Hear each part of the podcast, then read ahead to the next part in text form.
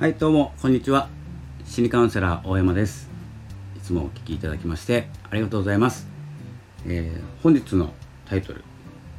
プラットフォームが求めていることということでですねレターを書かせていただきました、えー、連休もですね今5月4日ですね、まあ、明日までお休みっていう方が多いのかなと思いますけれどもいかがお過ごしでしょうか。えっ、ー、とですねまあレターもですね今午後2時3時近いんですけどやっと書き終わってですね今こう音声を取ったり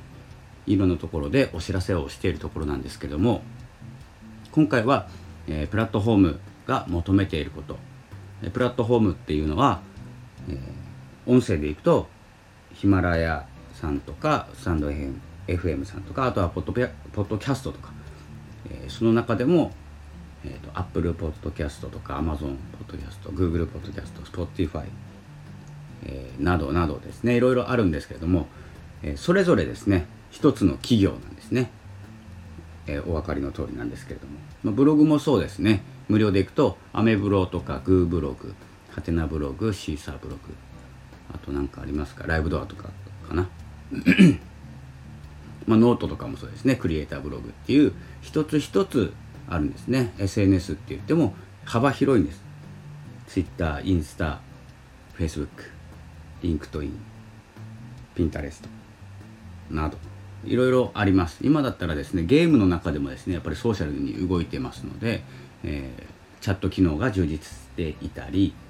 いろんなこういいねの機能もですねどんどん取り入れたりしてソーシャルで動いているんですね。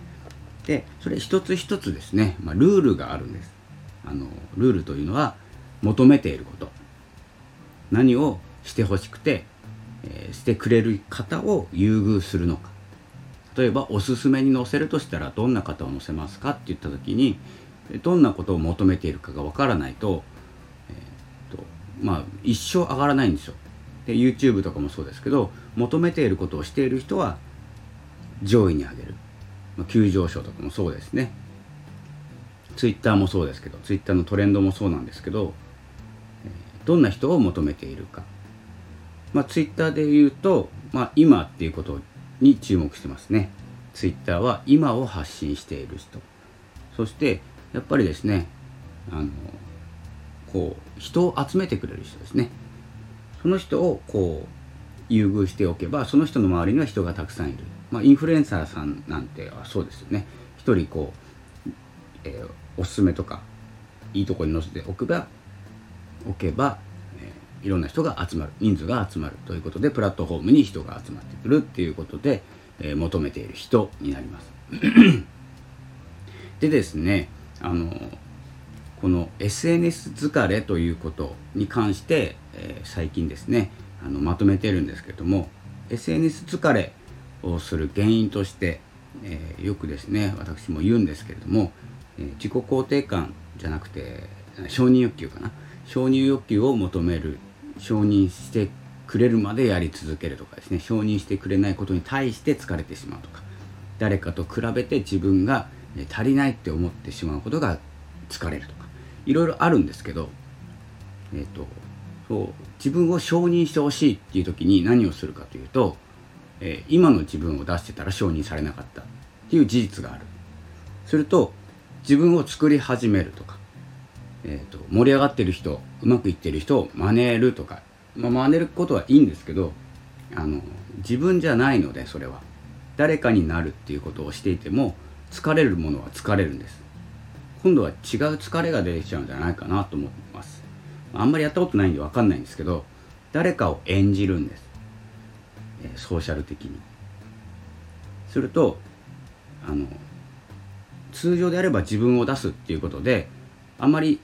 えー、気は使わないと思うんですけど誰かになるっていうことで気を使うんです。気を使って考えなきゃいけないんです。するともう毎日考えなきゃいけない。しかも自分の思いではなくて誰かの思いに共感してそれを一緒になって発信するっていうことになりますので疲れるんですよ。ということでですねあの自分をいくら鍛えてもですねあのアカウントにまあちょっと言葉選ばないで言うとアカウントに嫌われていては伸びないんです。で伸びないからこそこう肯定されないんですね。承認されないというか。そういう場所に表示されることもなくなるんですよ。なのでまずはアカウント自体の人気。あなた自体の人気ではなくて、えー、いいこと言おうとか誰かの役に立つことって何だろうっていうことじゃなくてその発信しているプラットフォームが何を求めているか。ここにですねまずは注目してほしいと思います。結構ですね大したことない配信でもプラットフォームに気に入られてルールを守って、えー、しっかりと運用していったらいいとこに表示されるんですよ。でなんてことない人がちょっと言い方悪いかもしれないんですけど なんてことない人が 失礼しました。えっ、といいところに表示されてたりフォロワーさんが多い場合あるじゃないですか。で何がいいんだろうって自分たち僕たちに分かんないんですよ。それはあのプラットフォームがのお気に入りなんですよね。人を集めてくれるとか拡散してくれるとか、え非リンクを集めれるとかいろんなことが、えー、あるんですけどまずはルールを守っていること。であともう一つ言えるのがあのアカウント自体の人気を上げるために必要なことなんですけどこれレターに書いてますのでよかったらですねテキストの方でも読んでいただきたいんですけどえっ、とあの前々からウェブマーケティングの方では言われているウェブのウェブサイトですね。ウェブサイトの方では大事にしている滞在時間です。で滞在時間を上げることこれにですね集中する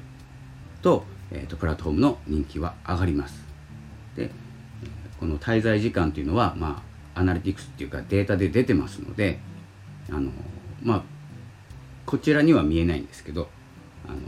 会社企業さんの方には出てます。